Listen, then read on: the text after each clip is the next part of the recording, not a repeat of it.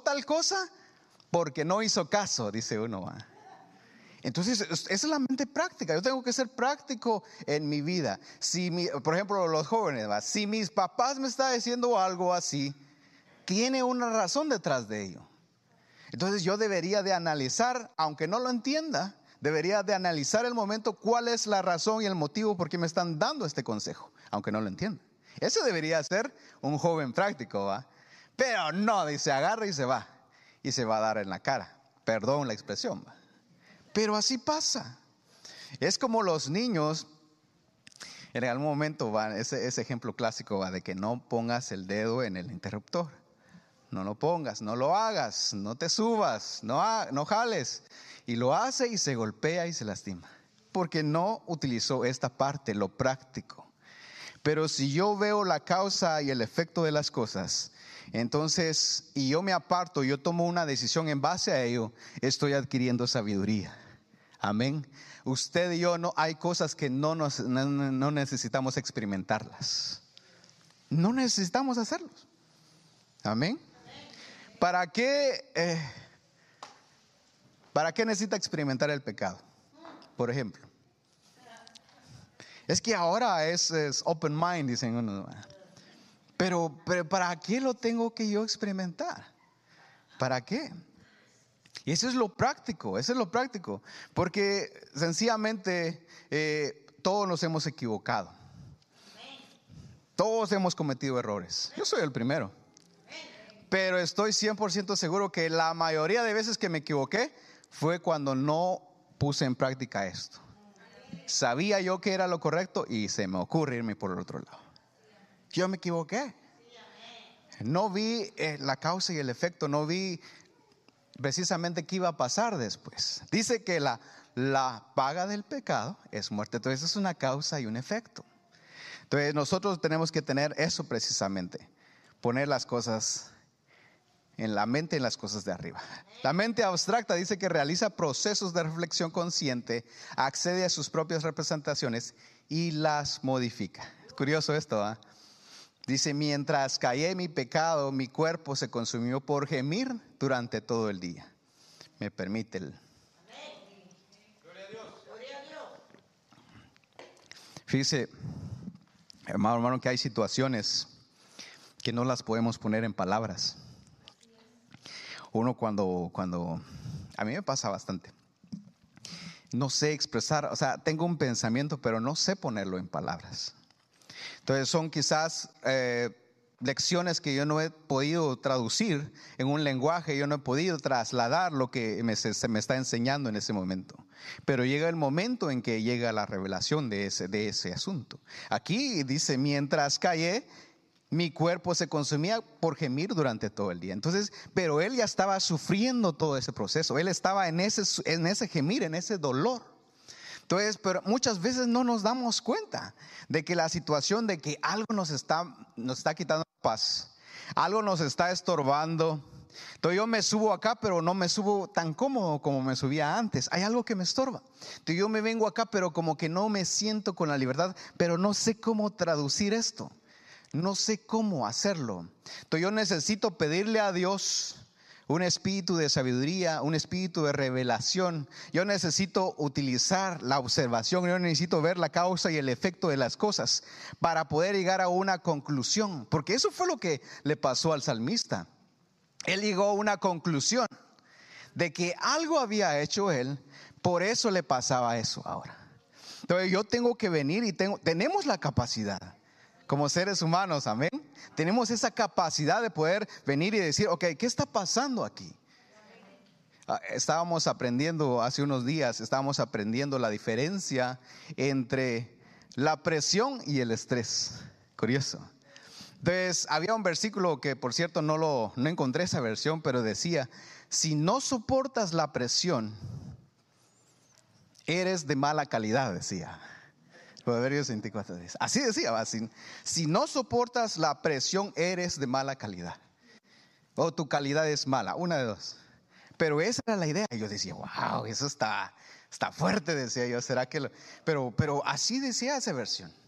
Pero sí habla del momento de que si no soportas la presión, tu fuerza es poca.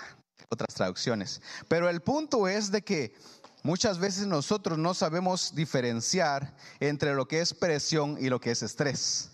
Porque pensamos que es lo mismo, para mí era lo mismo. Y dije, bueno, el estrés es presión, hay que ser estresado, es, es bueno, decía yo. Pero fíjese que no, porque la presión es opcional. Por ejemplo, usted se pone una meta, usted dice, yo me voy a grabar, me voy a graduar de la universidad, voy a sacar mi, mi, mi master, voy a sacar mi MBA, yo no sé lo que usted quiera hacer. Yo voy a poner mi empresa, yo voy a hacer esto, lo otro. Entonces usted se pone bajo presión, se pone una meta. Entonces necesita entrarle, hermano. Hay que cambiar.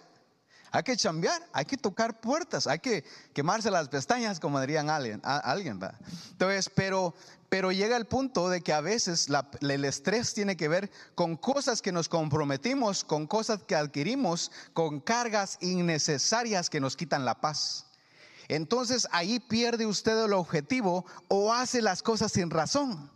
Entonces usted tiene muchas cosas que hacer, pero todas no tienen un motivo o una razón de ser. Entonces es una gran diferencia. Pero si lo que estoy haciendo tiene un enfoque, tiene una, tiene una meta, tengo un plan, eso vale la pena. Eso es ponerme bajo presión y estoy buscando que la calidad que soy yo mismo se mejore. Amén. Y por eso la palabra de Dios dice que algunos dicen que, que este, edifican con hojarasca. Otros dicen que edifican con madera. Imagínense, otros con piedra preciosa y otras con oro y plata, pero póngase, a pensar eso, son diferentes tipos de presiones, amén. Porque la, la, presión que ocupa o que soporta la hojarasca no es lo mismo que una piedra preciosa, amén. Dígame amén, hermano, por favor. Amén, gloria a Dios, amén. Mejor es un plato de legumbres donde hay amor que voy engordado y odio con él. Ah, ah la gran, la gran. Fíjese, amado hermano, que a veces hay, escasez, hay situaciones de escasez en nuestra vida, y no sabemos, porque eso es parte de la mente abstracta. Tenemos que sacar una, una, una, una lección de lo que nos está pasando. De todo lo que usted le pase, usted saque una lección. Ok, en esto me equivoqué. Está bien, está bien equivocarse. ¿Sabía usted que está bien equivocarse? Amén. Porque algunos no aprendemos de otra forma. Yo soy el primero. Amén. Entonces, gloria a Dios, si usted nunca se equivoca, qué bueno, siga así. Amén. El único que conozco yo, pues sencillamente es el Señor Jesús, va que pues sin pecado, dice la palabra del Señor. Amén. Entonces fue tentado en todo, pero sin pecado. Así dice la palabra. Pero de ahí en adelante nosotros tenemos que sacar una lección de todas nuestras equivocaciones. Amén.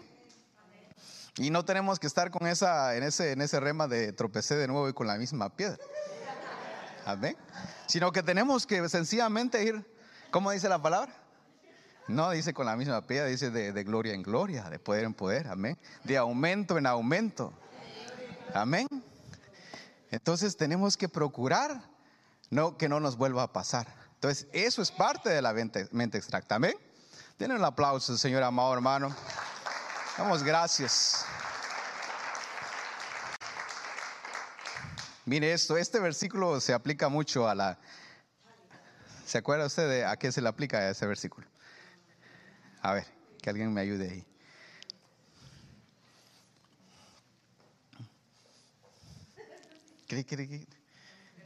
La mujer virtuosa, amén. Pero la mujer virtuosa es la representación de la iglesia. Esa debería ser la iglesia, amén. Amén. Entonces dice, piensa en un campo, lo adquiere con el fruto de sus manos, planta una vía, ciñe con fuerza sus caderas y mueve con vigor sus brazos. Entonces, mire, mire, mire lo que está, la manera de pensar de esta mujer. Mire, estamos hablando de la mentalidad de un valiente. Entonces, esta mujer es, una valiente, amén. No solo los varones, gibores, amén. ¿Y las mujeres? Amén. Ah, gloria a Dios. Amén. Pero aquí somos una casa, somos una iglesia, entonces estamos todos en el mismo barco, amén, en, el mismo, en la misma arca, amén, que es Cristo. Entonces nosotros debemos de entender esto. Entonces, mire esto. Piensa en un capo, o sea, tiene un plan, tiene, tiene, está planeando que voy a hacer tal cosa. Piensa en un campo. Nosotros tenemos que tener planes. ¿Usted tiene planes, amado hermano? Amén. Eso es parte de la unción evangelística. El, el evangelista va y planea qué va a ir a hacer allá. Está viendo cómo adquirir ese campo. Va a ir a conquistar ese lugar. Y lo adquiere, adquisición, usa la unción profética. Dice que el Señor puso al profeta para arrancar, derribar, para luego plantar y edificar. Está adquiriendo, está tomando posición de ese lugar. Todo lo que tu pies, todo lo que tus pies pisares será tuyo. Entonces tiene que ver con el, con el poder profético de conquista. Amén. Con el fruto de sus manos planta una vida. Trabajo continuo. Que trabajar continuamente. Entonces eso tiene que ver con la unción pastoral. Porque, amado hermano, cuando uno trabaja aquí está dando su vida. Dice que el buen pastor da su vida por las ovejas. Entonces yo estoy, hay que chambearle, amado hermano. Amén. Necesito tener estos puntos, necesito tener un plan, necesito adquirir algo, necesito trabajar para ello. Necesito ponerme pilas. Ese es el rema de hoy, póngase pilas. Amén. Entonces nosotros necesitamos precisamente cada una de estas cosas porque si no, no tenemos rumbo. Si no, somos aquí un barco, pero a la deriva, amado hermano. Entonces de ahí ciñe con fuerza sus caderas. Es un esfuerzo generacional. Dice que la, la mujer era la encargada de enseñarle la Torah a los hijos. Entonces, eso tiene que ver con los lomos, tiene que ver con el vientre, con lo que aquello, ese trabajo que nosotros estamos realizando va a ser para nuestros hijos, pero no solo materialmente, sino que también espiritualmente, tiene que ver con lo magistral. Amén. Tenemos que ser nosotros los primeros maestros de nuestros hijos. Amén. ¿Cómo va a aprender mi hijo, eh, mi hija la palabra del Señor? Pues yo soy el primero que tengo que enseñarle. Amén. Tengo que yo buscar la manera, tengo que adquirir estas cosas, tengo que tener un plan, tengo que adquirir los materiales, tengo que trabajar continuamente en su vida y llega el momento que marco su generación. Llega ese momento, amor hermano. Amén. Entonces, tenemos precisamente que ser como la mujer, virtuosa, como iglesia. Amén. Y dice, mueve con vigor sus brazos, tiene diligencia, tiene potencia, amor. Entonces, la mano poderosa de Dios, la unción apostólica, es la que va, nos va dirigiendo, nos va, nos da dando lo que hay, que lo que sigue, lo que, lo que, lo que continúa. Tenemos que nosotros seguir esas órdenes, tenemos que nosotros seguir esa dirección, tenemos que ser diligentes, tenemos que tener esa exousia en nosotros para poder precisamente atrevernos a hacer lo que nos, a derribar aquello que nos está deteniendo. Amén. Entonces, nuestra mentalidad tiene que ser así, amor hermano. Pero muchas veces nos encontramos en diferentes situaciones que nos impiden. Miren, esta situación es un choque de mentes. Y esta es la situación de muchos de nosotros en nuestros trabajos, en, el lugar donde nos encontremos. Dice, pero mira, yo te doy una cara dura. ¿Cuántos son cara dura aquí? Amén, dicen como la suya. Dice, una frente dura como la suya. Amén. Es un búfalo, amado hermano. Son cara dura. He hecho tu frente como dura como el diamante, dice, más dura que la roca. No les temas ni te asustes de ellos, dice. Porque son una raza de rebeldes. Entonces, en aquellos que tienen una mente dura, amado hermano, tienen un espíritu de rebeldía en ellos. Entonces, se te van a oponer se te van a enfrentar.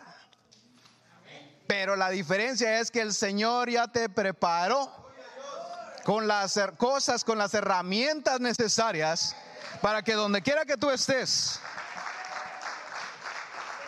no te conviertas en ellos, sino que ellos se conviertan a ti. Amén. Entonces dice, no les temas ni te asustes de ellos. Dije que tienen que lavar. ¿A qué le tienes miedo?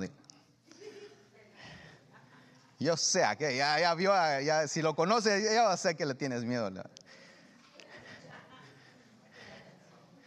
Pero no cree usted que el Señor ya tiene en cuenta de que usted tiene temor de ciertas cosas. ¿No cree usted? Amén. Pero precisamente cuando el Señor te delega, cuando el Señor te envía, cuando el Señor te pone, si en el lugar donde estás tú tienes la seguridad de que el Señor te puso ahí, el Señor te va a dar las herramientas. Amén. Pero si estás desubicado de alguna forma, si no estás utilizando la mentalidad de valiente que el Señor requiere para cada uno de nosotros, entonces este es el momento para que reconozcamos y podamos enderezar nuestros pasos y pedirle al Señor que Él ministre precisamente esa mentalidad de la mujer virtuosa como iglesia en nuestras vidas para poder nosotros fluir en las cinco unciones, porque amado hermano, las cinco unciones no solo son para este altar y cuando se fue usted de la ya se acabó las cinco unciones, amado, y saber, hermano, no. No, no, no, no, no. Usted, amado hermano, lleva la bendición. Dice la palabra del Señor, bendito seas en la ciudad. ¿Y dónde dice? Y en el campo. Bendito seas en donde dice, en tu entrada y en donde más dice. Entonces, ¿qué pasa? ¿Qué está sucediendo cuando eso no sucede? Perdón por la redundancia. Eso pasa cuando sucede, diría alguien. Pero el punto es que tengo que yo averiguar qué está pasando. Ya estaba reflexionando en esto y, me topé con una la alabanza. Sopla sopla Pero hay un, fragmento de, de la prédica del apóstol que decía, cuando te topas con algo, cuando quieres, eh, necesitas moverte a su lugar de tu grande y abundante bendición, tienes que romper con algo, dice, y comenzar de nuevo. Así dices, eh, yo, yo me, me chocó con mi mentalidad, hermano. Entonces, porque nosotros muchas veces tenemos miedo de comenzar de nuevo. Tenemos miedo de comenzar de nuevo y no nos damos cuenta que el nuevo nacimiento es precisamente eso, es comenzar de nuevo. Y que la misericordia de Dios cada vez que el sol se levanta, que es? Precisamente es comenzar de nuevo. Entonces yo tengo, pedirle, tengo que pedirle al Señor que mi mente ese día se ubique donde debería de estar, en las alturas la mente de Cristo para poder ese día conquistar o hacer lo que se me ha delegado para ese día.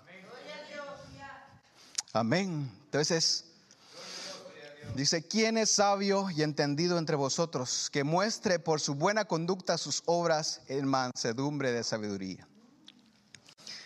Entonces, a veces no es bueno hablar mucho. A veces Dice que el que calla, dice, el, necio, mientras calla, se puede pasar hasta por sabio. Así dice la Biblia. Entonces a veces tenemos que callar. Tenemos que ser mansos primeramente. Eso antes que todo dice que tenemos que hacer lo que hagamos. Si somos sabios, si somos expertos, tenemos que primeramente hacerlo en mansedumbre de sabiduría. ¡Ah, eso cómo cuesta, hermano! Porque a veces nosotros queremos lucirnos, queremos que nos miren, pero lo que el Señor Jesús, fíjese que él, él, hacía algo y le decía, no le digas a nadie, le decía. Así le decía, hacía un milagro, amado hermano, le abría los ojos a alguien y le decía, no le digas a nadie. Y luego le preguntaban, ¿y quién te ve? No sé, decía, porque no sabía. Y luego se le encuentra, se encuentra a Jesús y le dice, mira, tened cuidado, ya no hagas esto. Y, se da cuenta de que era Jesús. Pero él sabía que había un momento que tenía que tener fama, pero sabía también un momento que tenía que estar así calladito, amor. No era el tiempo, no era el momento. Entonces él aprendió a hacer sus obras en mansedumbre de sabiduría. Y eso es algo maravilloso. Porque si no te reconocen, pero tú estás haciendo las cosas bien, eso está excelente, amado hermano. Si a ti nadie te ve, pero Dios, tu Padre Celestial, sí lo ve. Entonces síguelo haciendo de esa manera. No le voy a leer esa parte, por aquí está nuevamente, dice, pero la involución de la sabiduría. Mira lo que estuvimos platicando. Dice, pero si tenéis celos amargos, ambición personal en vuestro corazón. No seáis arrogantes, decía, así mintáis contra la verdad. Esta sabiduría no es la que viene de lo alto. Entonces hay, hay varias sabidurías. Entonces el hecho no es saber las cosas, el hecho es saber de dónde proviene ese conocimiento.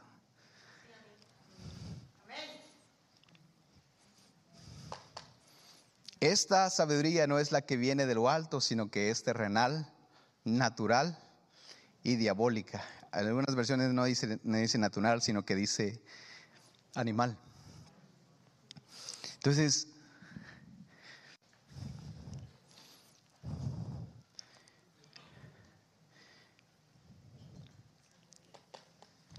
esta es la sabiduría terrenal. Porque muchos andan, como os he dicho muchas veces, y ahora les digo, aún llorando, que son enemigos de la cruz de Cristo, cuyo fin es perdición, cuyo Dios es su apetito y cuya gloria está en, su vergüenza, las cuales piensan solo en cosas terrenales. Dice que usted en algún momento se va a topar con gente así, que solo le importa lo que pasa aquí en lo terreno. No pasa nada comamos y bebamos que mañana moriremos.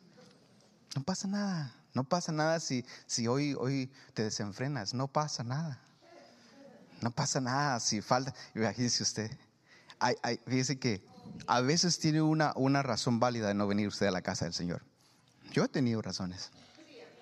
Pero fíjese que a veces usted tiene un deseo de venir a la casa del Señor y algo se le interpone, fíjese. Usted tenía todo el plan, todo el deseo, lo había calculado, ya tenía este día, es para... Y algo se le interpone y le dice, no pasa nada que no vayas. Fíjese, amado, ¿no? que usted, usted debería poner atención. Es, es, estábamos hablando de las señales, estamos hablando de entender, estamos hablando de discernir, de tener esa mente de valiente. Usted debería pelear por venir, amado hermano. Porque puede que ese día, ese es el día que el Señor lo va a llamar. Ese es el día que el Señor va a usar su vida. Ese es el día que va a romper las cadenas en su vida generacionales. Ese es el día que Dios ha escogido para bendecirlo. Y usted se lo pierde. Definitivamente no es así. Amén. Entonces, sabiduría natural o animal, dice. Dice que es algo físico, es algo material, es algo que no tiene que no es espiritual, que no tiene espíritu de Dios. Pero el hombre natural dice, no acepta las cosas del espíritu de Dios, porque para él son necedad y no las puede entender porque se disciernan espiritualmente. Entonces se va a topar también con este tipo de gente, gente que muy culta, muy educada, pero no le va a aceptar una bendición. Si usted ora por él, lo va a ofender, lo va a incluso maltratar. No entiende que es una bendición espiritual. No tiene esa capacidad. Amén. Y estos son los hijos de Dios y los hijos del diablo. Todo aquel que practica la justicia que no es de Dios, tampoco aquel que no ama a su hermano. Entonces es una persona que sabe, sabe mucho, tiene mucho conocimiento, porque estamos hablando de la sabiduría, pero tiene este problema, es injusto y no ama a su hermano. Entonces, Escuchen la palabra hoy de rencillas. Eso tiene que ver con no amar al hermano. Amén. Las peleas. No busca la reconciliación. Porque la palabra de Dios dice que pues si tu hermano se, te ofende 70 veces, fíjate, pero pues, regresa todas esas veces, imagínense qué tedioso es hermano. Si con un dos que le hagan usted ya tiene hasta, ya ni le habla, ya le huye pero la palabra del Señor dice que son 70 veces 7, hermano. Imagínense eso. Esa es la sabiduría de Dios. Es que eso es lo que estamos viendo. Dice que mientras de ti dependa, dice, haz la paz para con todos. Ah, imagínense eso. Entonces no es que es que Él, es que, no, no, no. Mientras de ti dependa, dice. Entonces no se trata de que la otra persona, se trata de que yo, de que yo haga las paces. Y eso cuesta, amado hermano. Eso cuesta porque mi mentalidad, mi manera de pensar, me voy a atrever a decirlo machista, no me deja. De empoderamiento de la mejor no digo, pero no me deja, amado hermano, perdonar. Entonces llevo esa carga, ese, rencor dentro de mi corazón y estoy así estupefacto, no, me cala nada, Y está la unción y todos ahí quebrantados. Y uno estupefacto, qué aburrido este No pasó nada. Y usted se dio cuenta de todo el montón de errores menos de la presencia del Señor. Fíjese que a, veces uno es cegado, si me pueden ayudar. ¿Se acuerda usted de ese ciego que estaba escuchando la, la multitud, iba pasando, había un ruido? Pero él no sabía quién era. A veces nos pasa, a veces nos cegamos. A veces no nos damos cuenta que Jesús está pasando por ahí. No nos damos cuenta. Fíjese, pero a veces solo tienes que preguntar. Busca consejo. Cuando tú sientes que pierdes la visión, cuando tú sientes que está muy aburrido, cuando tú sientes que no tienes un motivo para hacer las cosas, busca consejo. Porque este, este ciego hizo algo inteligente. ¿Qué, ¿Quién es? ¿Qué está pasando? Averiguó, buscó y le fue dicho le fue dicho, es que Jesús está pasando para aquí.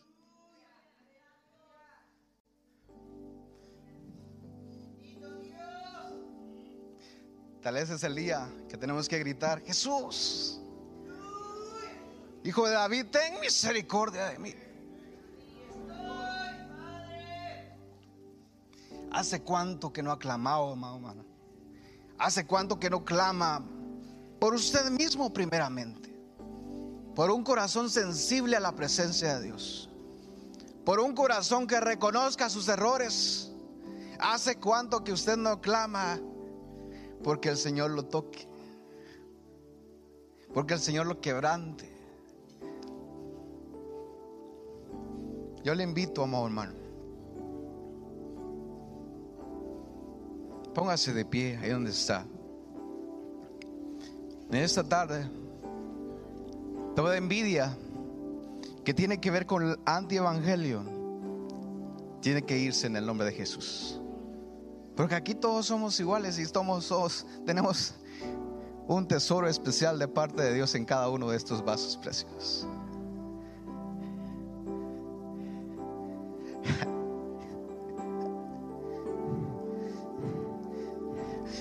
Eres de bendición, dice el Señor tú eres de bendición. Yo te he levantado con mano poderosa. Y ciertamente en tu corazón está escrito el plan que tengo para ti. Y aunque ahora pienses que no eres digno, he de levantarte y he de restaurarte, dice el Señor. Porque te recuerdo que soy un Padre de misericordia porque te recuerdo que mi naturaleza es amor, dice el Señor. Véngase para acá adelante, amado hermano. Si usted lo desea. Rivalidad en el corazón.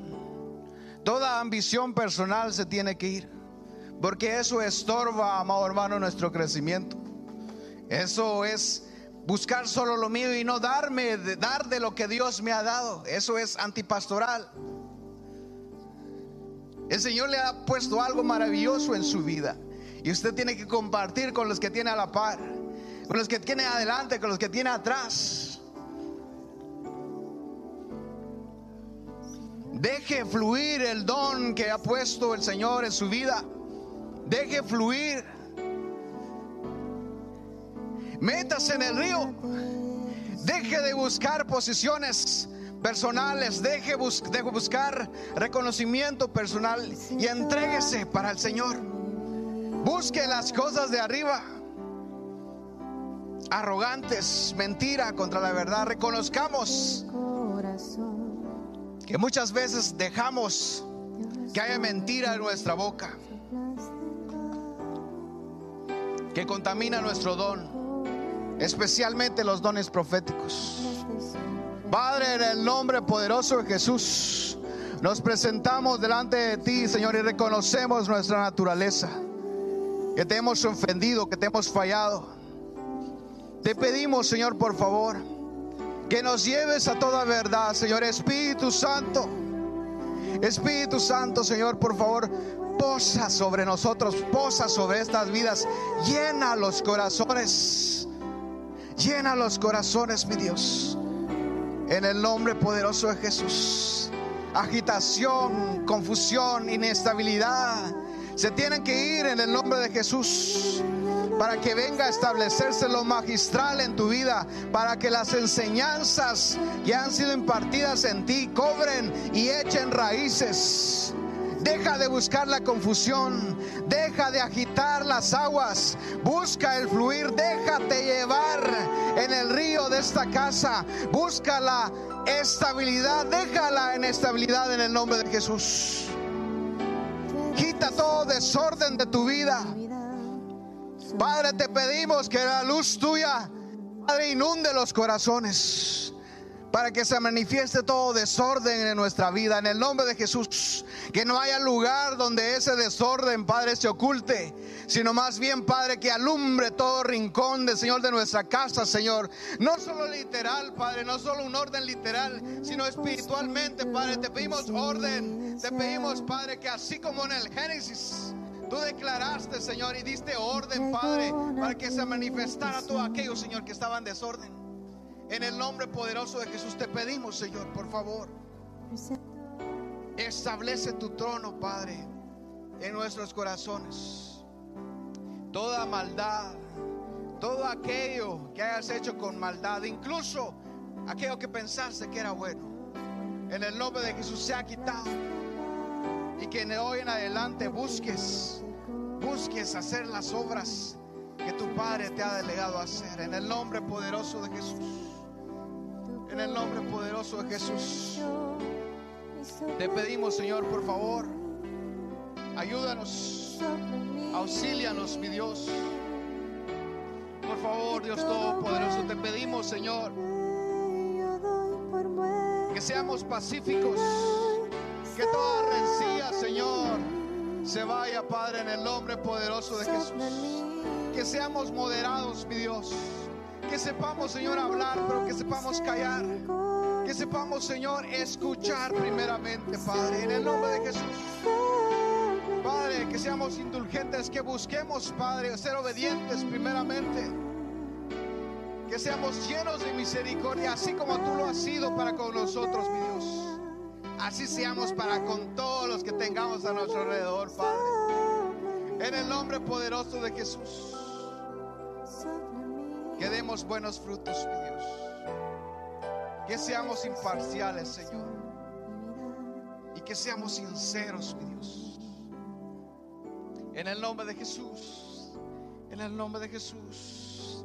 Por favor, y levante sus manos ahí donde está.